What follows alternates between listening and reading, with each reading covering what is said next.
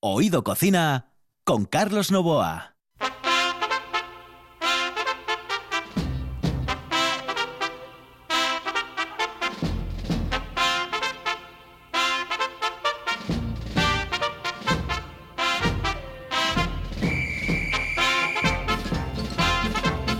Saludos amigos, muy buenas noches. Esta es la sintonía de RPA. Estamos en Oído Cocina. Los saludos de Juan Saiz, que está en el control, de Carlos Novo aquí al micrófono. Ya saben ustedes que estaremos hasta las once y media de la noche. Once y media de la noche en RPA.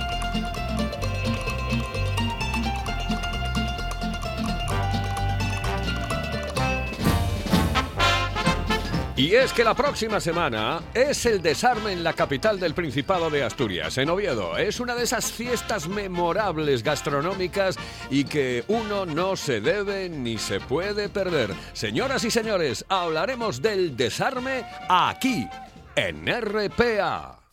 Una de vinilos al ajillo, dos de micros al cabrales, tres de cables afogados. Oído cocina.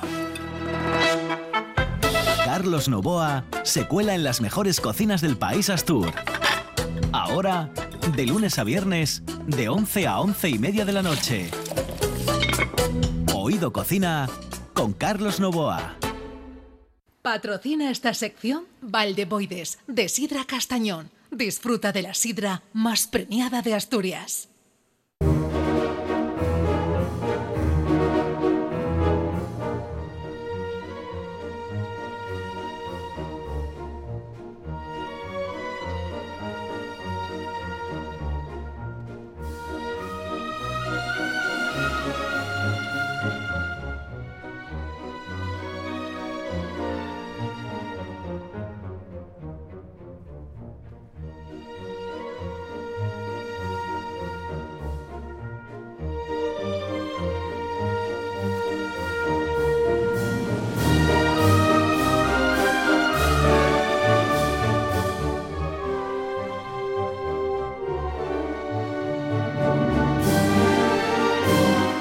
Gusta esto? José Antonio Fidalgo, buenas noches. Buenas noches, ¿Te, don te Carlos. gusta, ¿Te gusta esto que estás escuchando? Hombre, esto de los auriculares que oyes, Ah, no. oyes. Y decía yo, no oyo, no oyo. Pues ya oí. Pero, ¿te, te, te gusta esto que está sonando? Sí, sí, sí. sí. No ¿Sabes sé qué es, no? y no, no. Espera, espera, A yo te lo digo ahora. Suena vals, suena polka, suena Esto es Strauss. Suspiros de España. Eh, a suspiros de España. Suspiros de España. Escúchalo, Estrelli- escúchalo. Lo cantaba Estrellita Castro. Ah, sí, sí, sí, sí.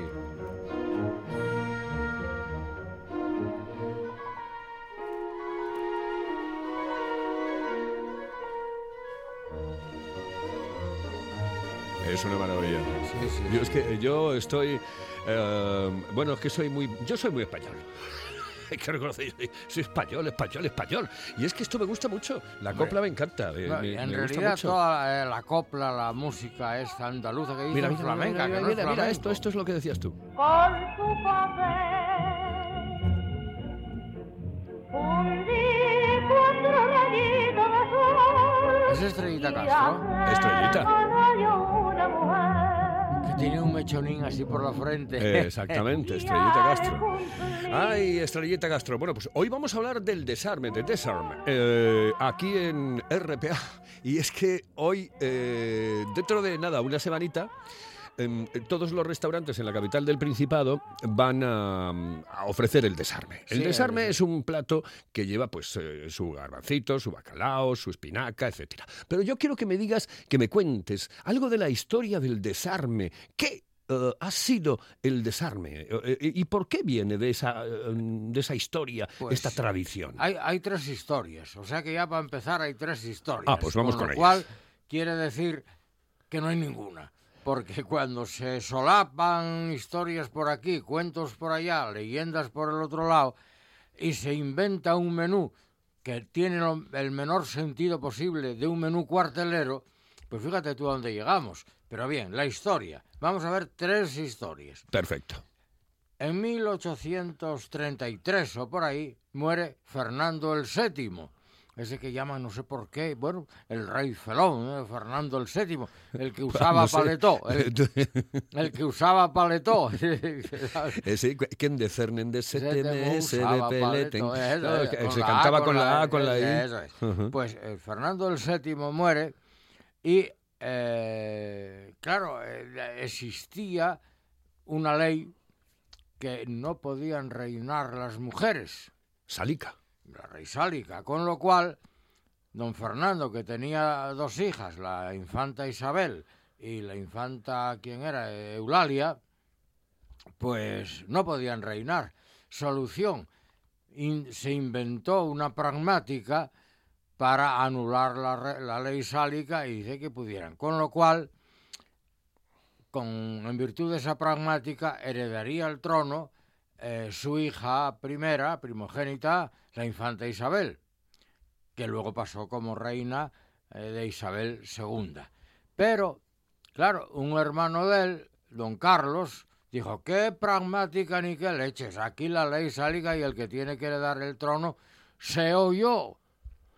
Y claro, se levantó y dijo, no, no, no, aquí, total, con un grupo de seguidores, sobre todo del norte de España, empezó las guerras carlistas, que hubo varias, y en la primera guerra carlista, en 1836, tres años después de muerto Fernando VII, y siendo regente la reina doña Cristina eh, de Borbón, que luego se casó con el Fernando Muñoz, el estanquero de Riánsares, ¿no? Bueno, el duque de Riánsares. Bueno, eh, se levanta don Carlos en armas y tal, y con él muchos seguidores de muchos pueblos. Total, que en Asturias también hubo su carlistada, que muchos aprobaron, aprovecharon las carlistadas para vencer rencillas propias, eh, como pasa siempre. Bueno, hay un hecho de armas en Oviedo, las tropas carlistas tal contra las realistas, digámoslo así, de fieles a Isabel II,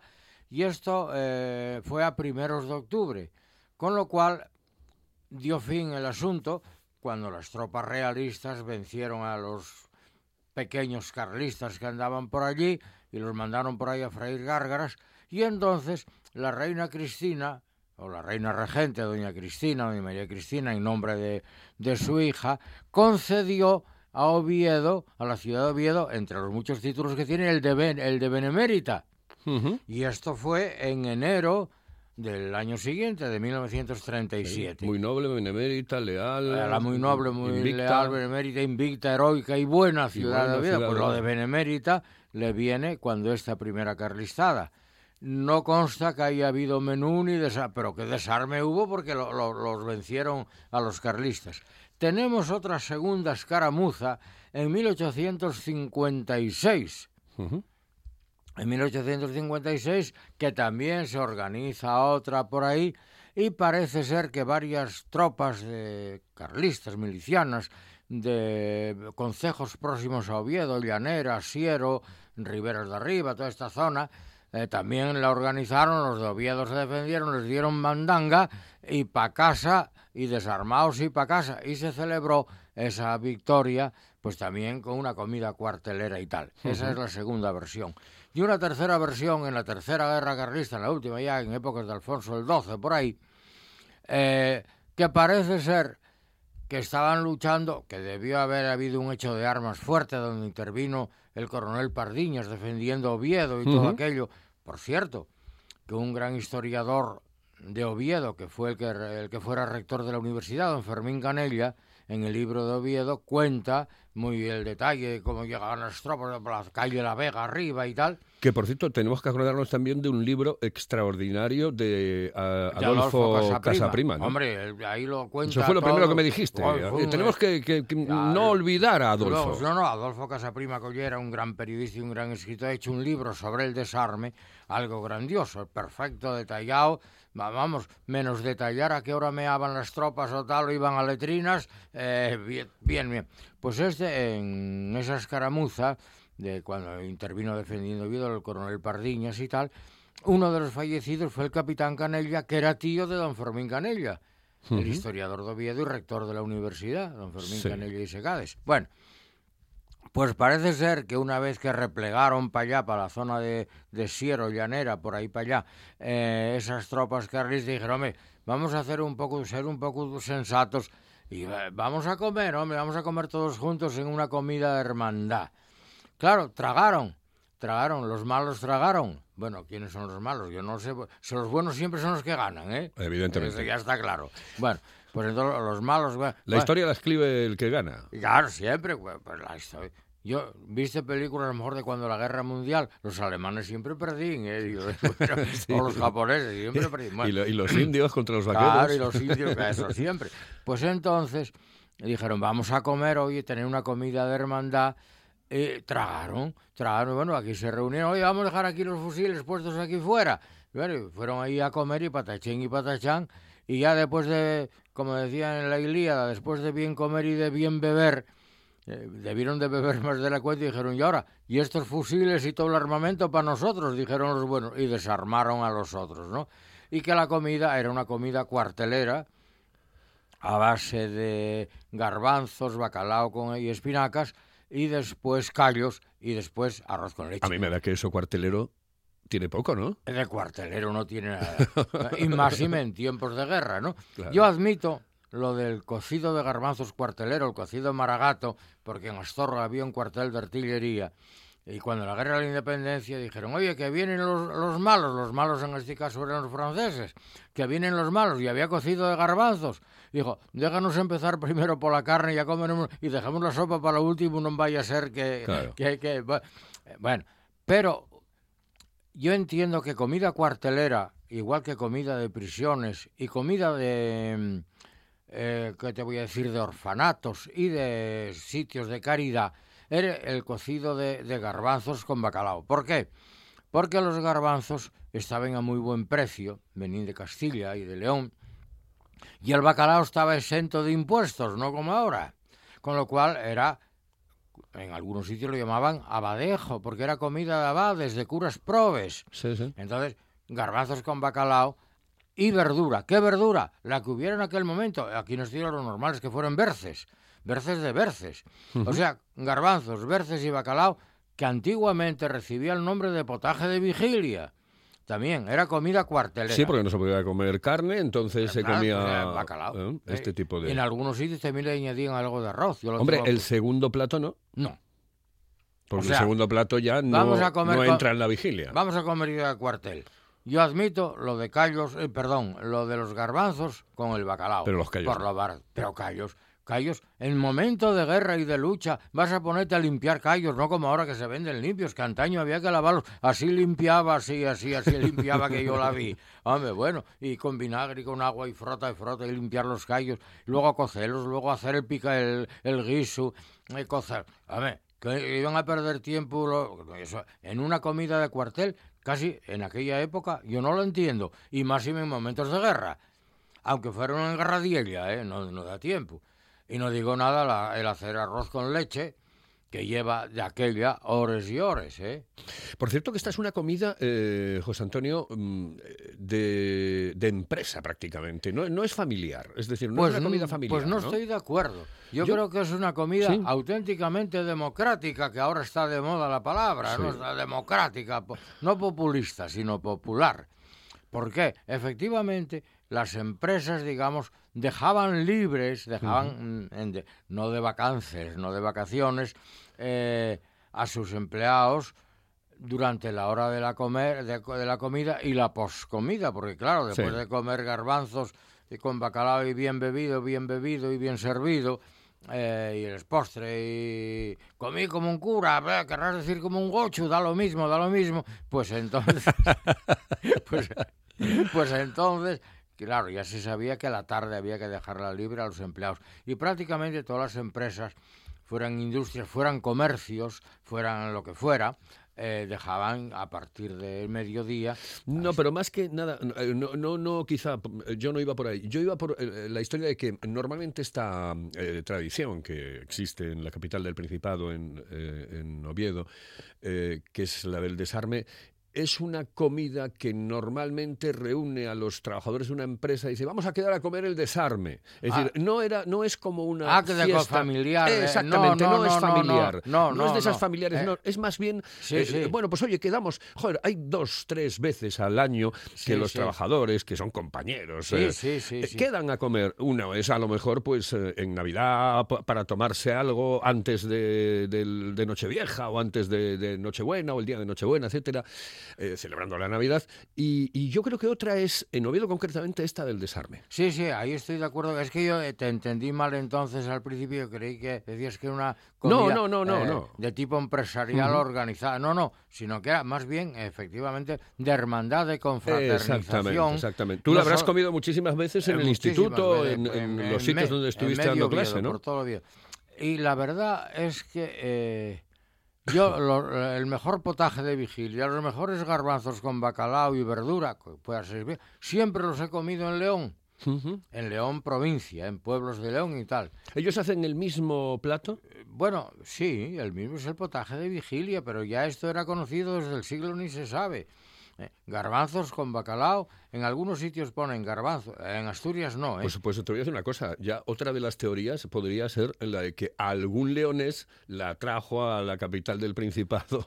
No, ¿Eh? no, no creo, porque eh, ya te digo, este, el potaje de vigilia era muy potaje de cuaresma y de viernes, porque antiguamente los viernes, durante todos los viernes del año, había abstinencia. Bien es verdad que España y algunas naciones influenciadas por España, entonces Hispanoamérica, debido a la bula de cruzada, eh, estábamos exentos de vigilia los viernes, excepto algunos viernes o días eh, muy contados del año, ¿no? Pero en toda Europa, los viernes, en la Europa cristiana, los viernes eran, eran días de abstinencia. Pues si te parece, em, eh, tú haces em, el, eh, el cocido de garbanzo, Sí, vamos, el cocido de sí, garbanzo, sí, sí, sí. el- el- Sí. lo que llamamos el desarme, ¿no? Sí, sí, Lo sí. haces. Eh, ¿Cómo lo haces? Bueno, primero hablemos de los garbanzos. Bien. Como diría Jesús Gil, eh, punto uno, Vale. los garbanzos. ¿Pedro Sillano no? Yo me gustan los pedrosillanos, ¿eh? Ah, vale, pero hay quien prefiere los que ya son un poco más mantecosos, más harinosos, más gruesos, que muchos de ellos son de procedencia mexicana y de por ahí, ¿eh? Pero Sí. bueno, también el garbanzo castellano a mí me gusta muchísimo, los de Fuente Saúco y todas esas zonas. Pero bien, cada uno que coja los garbanzos. El remojo. Es preciso un remojo de unas 10-12 horas de una noche en, en agua. ¿eh? Sí. Hay quien le pone un poco de bicarbonato al agua, como se decía antiguamente, de bizcarbonato, de bizcarbonato. No, Una pregunta. ¿El agua em, el fría agua- o caliente? No, no, el agua del grifo según sale, pum, pum, ni fría ni caliente, como salga del grifo. ¿eh? Y allí a remojo. Sin sal, yo los pongo así, sin sal y sin nada. Y al día siguiente, ya en la preparación, lo que hago es estofar los garbanzos. O sea, con cebolla, pimiento, un poco de pimentón, ajo, todo en crudo, todo en crudo, aceite, y un cuarto de gallina, un cuarto trasero de gallina, ¿Le de echas gallina? ¿Sí? Sí, señor, que luego la quito. O si no, de tocino. Pero yo he hecho gallina. ¿Por qué? Porque todas las legumbres, como pasa con los faves, los garbanzos, etc., necesitan grasa. Si no, quedan insípidas. Queda, falta yo suavidad, falta yo algo. Entonces yo meto allá un cuarto de gallina, igual que lo pones para el cocido de garbanzos. Sí, sí. Bueno, por aquí lo mismo. Estofados con el cuarto de gallina y un trozo bueno de tocino. O sea, hacemos el refrito, ¿no? No, Hacemos- no, en todo en crudo. Ah, todo en crudo. Sí, el roga- para estofar, estofar, estofar, esto- todos los Ah, garbanzos vale, vale, con vale. cebolla, pimiento verde, un poco de ajo, tal, pimiento, pimiento para darle color y el cuarto de gallina, eh, bueno y aceite por supuesto y aceite, ¿eh? tal, rehogarlo bien, echarle agua eh, y, a, y a cocer. Y cuando ya los garbanzos están medio hechos, medio hechos, retiro la gallina o retiro el tocino y añado el bacalao migado, ¿eh? previamente desalado. Yo hablo del bacalao de antaño, el que había que desalar durante dos o tres días. ¿eh? Pero ahora se puede comprar desalado y Ahora no ya está mal, se compra ¿eh? desalado, semidesalado, semisalado, semihúmedo, semi, semiseco, más que seco. Ahora a elección de tal. Hecho el bacalao migao, que había estado remojo desde la- el día antes o dos días antes. Migao quieres decir eh, muy deshecho. No, no demasiado Vale, deshecho. vale, vale. Lo digo Eh, porque a mí me gusta no encontrar el trocito. hombre. Trocitos, pero hay veces que te ponen un trozo que aquello es un lomo de bacalao, ¿no? Claro. No, no, pero trocitos, pero vamos, quiero decir, sí, desmenuzado, pero no migado hasta deshecho, no. Y tengo cocidas en agua con sal las espinacas, con muy poca agua, porque sueltan ellas agua. ¿eh? Ya están rehogadines, cocidas. Y entonces las rehogo con un poco de aceite y ajo y al guiso de allá. Y da todo ya unos herbores, los garbanzos con las espinacas y el, y el bacalao que echamos. Y ya para servir, que Eso los- último que me dijiste, lo del ajo. eh, eh, eh, hago un refrito de ajo en Sí, aceite sí. y las espinacas que ya tenía cocidas y escurridas las rehogo en ese refrito de ajo ah, y lo añado al, al cocido que en el que ya estaban los garbanzos con el bacalao allí. Ahora la gente, eh, te lo digo porque eh, además em, eh, te, te quita mucho tiempo de encima, eh, compra las- los botes de, de espinaca que están muy buenos. ¿eh? Ya ve, claro. Están exquisitos. Y de berzas. Y esos ya- también los podemos rehogar un poquitín. Sí, sí conviene rehogarlos, sí conviene rehogarlos. El, el sabor del ajín, para mi gusto, ¿eh? es exquisito. Entonces le da un toque muy... Luego, que hierva todo junto, reposa, vuelvo a calentar y para servir corto trozos de hu- huevos duros, trozos de huevo duro, no espolvoreado, ¿eh? no Ujú. pero trozos de huevo duro por allí. Qué rico. Y así, me- a mí me sale muy... Ah, y procuro no salar ni los garbanzos en la cocción. Es que en el, el- el porque tema el de la sal es que aporta sal. eh, sí, bueno, el, desalado a lo mejor Mm. no aporta excesiva, pero que tiempo para echar sal siempre hay. Siempre hay. Claro, es decir, la historia está en que lo que no puedes hacer en un momento determinado es algo salado, No, no, No, no. volverlo no salado. No. Claro. Bueno, tienes el truco de cocer unas patatas enteras con ello y la patata absorbe bastante de la sal de cocción, ¿no? Pero mm, Bah, no, y, no. y estás ahí, tú- estás lo que duraron las guerras de quedar flojo que quede soso. Claro. ¿eh? O No, de pues quedar un poco caldoso, aplastas unos garbancinos y ya queda como puretín y en, engrosa el... Es una de esas comidas. Yo, por ejemplo, la, la fabada a mí me gusta. eh, aquí te pillo, aquí te mato. Es decir, el día eh, que se hace la quiero comer. Yo del día- ¿ves? día Eso no. Pero sí. este plato no. Este en precisamente. Este sí. Este sí, este me gusta, eh, por ejemplo, hacerlo el día anterior Sí. eh, y comerlo al día siguiente. Sí, sí, sí, sí, Eh, sí. Me pasa también con la carne guisada. La carne guisada Mm. está mucho mejor de un día para otro. Bueno, la mayoría de los guisos en general, el reposo eh, les da, no sé, como que recuperan sabores y, y realzan sabores que recién hechos todavía no manifestaron bien. Eso es muy normal, ¿eh? Vamos a irnos con un consejito y enseguida estamos en la recta final de un programa que ha hablado hoy del desarme. ¿Quieres saborear el mejor cachopo de Asturias? No te lo pienses más y visita las tablas del Campillín en Oviedo y la taberna asturiana en la calle Begoña 6 de Gijón.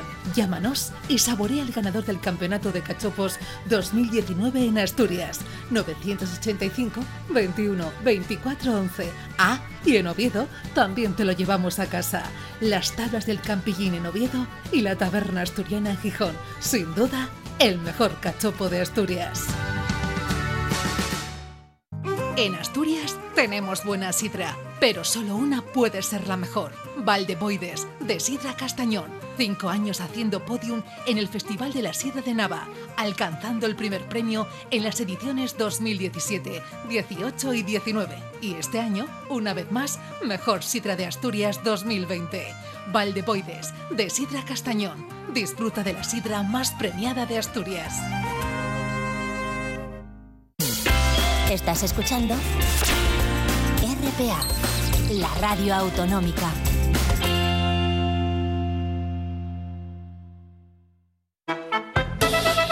Oído Cocina con Carlos Novoa.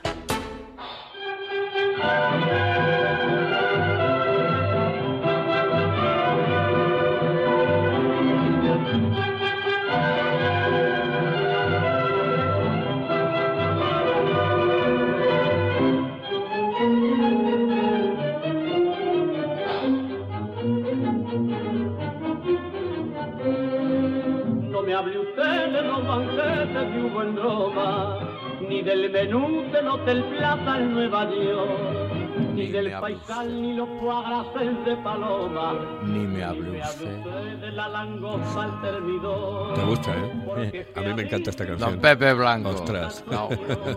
y el cocidito madrileño repicando en la portilla. sí, sí. Esto es la leche.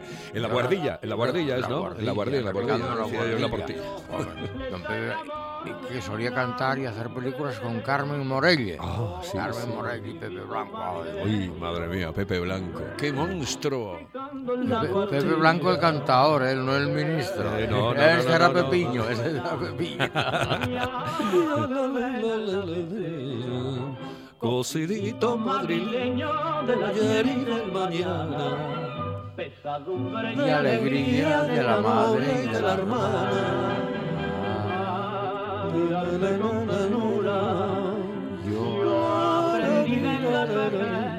Me encanta. Que tú eres gloria pura. Que tú eres gloria pura, cocidito madrileño. ¡España! ¡Viva España! Oye, por cierto, eres cofrade, ¿no? Eres cofrade no, de, la no, cofradía del, del del desarme, no del cocidito madrileño. Hombre, ¿no? Joder, ya, en. Oviedo surgió. Pues claro, aunque el desarme es fiesta obetense, es fiesta carballona, iba a decir in se e per se, Eh, per se. eh, hoy ha trascendido Sí, a, a toda Asturias y aparte del extranjero, ¿eh? porque eh, en la colonia asturiana en Madrid, por ejemplo, y en todo ahí donde haya centros asturianos, hacen el desarme como si fueran obetenses, obetenses del Oviedín del alma, que decía Manolo Abello, ¿verdad? Pero el desarme hoy, eh, muy promocionado, pues se ha montado una cofradía del desarme en Oviedo. eh, tuvieron el detalle y, y a mí me honraron nombrándome cofrade de honor junto con el presidente de Galicia, ¿Ah, con sí? Feijó, con Núñez Feijó, ahí precio. Y hay muchos cofrades. Adolfo Casaprima, por supuesto, con la magnífica obra que escribió. Y es una cofradía que incluso consiguieron que en Oviedo eh, se hiciera una plaza ahí para abajo, en, por Vallovín o por ahí, eh, la plaza del desarme, ¿no? Y con incluso hacía una representación teatral. Eh, Yo, yo soy muy de, bueno, pues soy muy de Oviedo porque claro, nací en, en Oviedo, ¿no? Y, y soy y de las tradiciones. Entonces Sí. el desarme tengo que tomarlo por narices. En casa, por ejemplo, de Juan, el cocidito madrileño lo hacen prácticamente, el cocidito madrileño no, el desarme, el desarme, el desarme lo hacen prácticamente todas las semanas. Es decir, que todas las semanas hay un, Ah, un sí. poco de garbanzos con bacalao y, y espinacas. Bueno, ¿qué, qué te parece, Juan, si acabamos con eh, Cocinero, cocinero, atiende bien la candela? Que yo creo que este va a ser uno de los temas que le va a encantar Pero era un don arroz con José Antonio Fidalgo. pero era un arroz con habichuelas. Exactamente, era un arroz con habichuelas, sí, es cierto es, cierto es. Es que no hemos encontrado nada que dijese garbanzos con bacalao y espinaca. No, no. nada. Eh, hay una oda al garbanzo, ¿eh? Hay una oda al garbanzo. Una oda, Sí, sí, una poesía grande. Bueno, pues nos llegó la oda, nos llegó la oda, que son prácticamente las once y media. Nos quedan dos minutos para las once y media. José Antonio, muchísimas gracias. A ver, el arroz con habichuelas, hombre. Ahora, ahora, vamos a escucharlo, vamos a escucharlo. Cocinero, cocinero, aprovecha la ocasión. Que el futuro es muy oscuro, que el futuro es muy oscuro. Ay, trabajando en el carbón. Trabajando en el carbón. Trabajando en el carbón. Bueno, José Antonio, un placer. Buenas noches, dilo, don si, quieres, si Carlos. quieres cantar, canta, ¿eh? Eh, no, yo cantar Ah, mal. vale, soy- vale. Oh, Dios mío. Una vez un amigo mío decía, oye, que la mayoría de las cosas haces están bien, pero al cantar das pena, ¿eh? Das pena. Uy, horrible, horrible. Buenas Fue muy noches, mal José. La urella mía no furrula. Buenas noches. Buenas noches, señoras y señores. Eh, feliz fin de semana. Aquí en la sintonía de RPA en el control estuvo el grande de Juan Sai. Lo veo. Cocinero, cocinero, enciende bien la candela y prepara con esmero un arroz con habichuela. Cocinero, cocinero, aprovecha la ocasión. Que el futuro es muy oscuro, que el futuro es muy oscuro.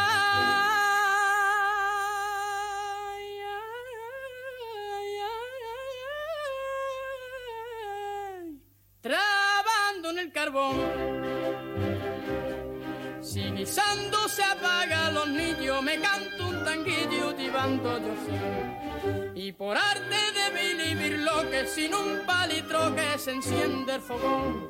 Y ahorrativo no me ganan, porque guiso la mar de barato. Y me paso la semana, y me paso